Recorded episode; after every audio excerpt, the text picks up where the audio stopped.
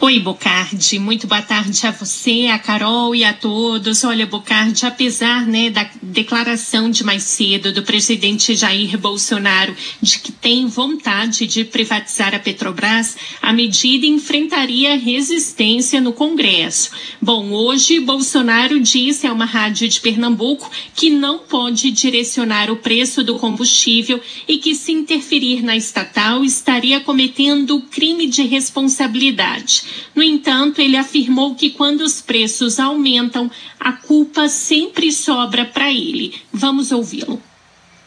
É muito fácil. Aumentou a gasolina, culpa do Bolsonaro. Eu tenho vontade, já, tenho vontade de privatizar a Petrobras. Tenho vontade. Vou, vou ver com, com a equipe econômica que a gente pode fazer. Porque o que acontece? Eu não posso, não é controlar, eu não posso melhor direcionar o preço do combustível. Mas quando aumenta, a culpa é minha aumenta o gás de cozinha, a culpa é minha, apesar de ter zerado o imposto, imposto federal. Especialistas afirmam que a fala de Bolsonaro é uma reação de quem não consegue conter a alta aí dos combustíveis. A ex-diretora de desestatização do BNDES no governo de Fernando Henrique Cardoso, Helena Landau, analisa que a declaração do presidente representa um desespero como se isso fosse resolver o problema de preço de combustível no Brasil, entendeu? Eles estão querendo tirar isso do colo dele, só isso. De olha, a responsabilidade não é minha. Vai privatizar nada. Isso é conversinha para fingir que ele está zangado com a, com a Petrobras. Um discurso vazio, um discurso totalmente sem sentido. A maior responsável pelo aumento de combustíveis no Brasil é a instabilidade política que ele cria.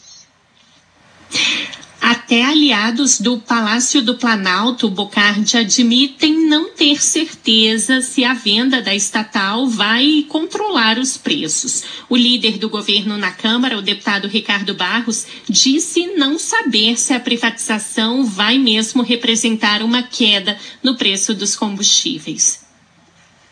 Ele está dizendo que vai, vai buscar uma solução, que vai dialogar com a Petrobras para encontrar uma solução. Vamos ver o que vem. Se privatizar, é mais, é mais provável que as Petrobras se torne uma empresa mais eficiente, mas vai praticar preço de mercado igual.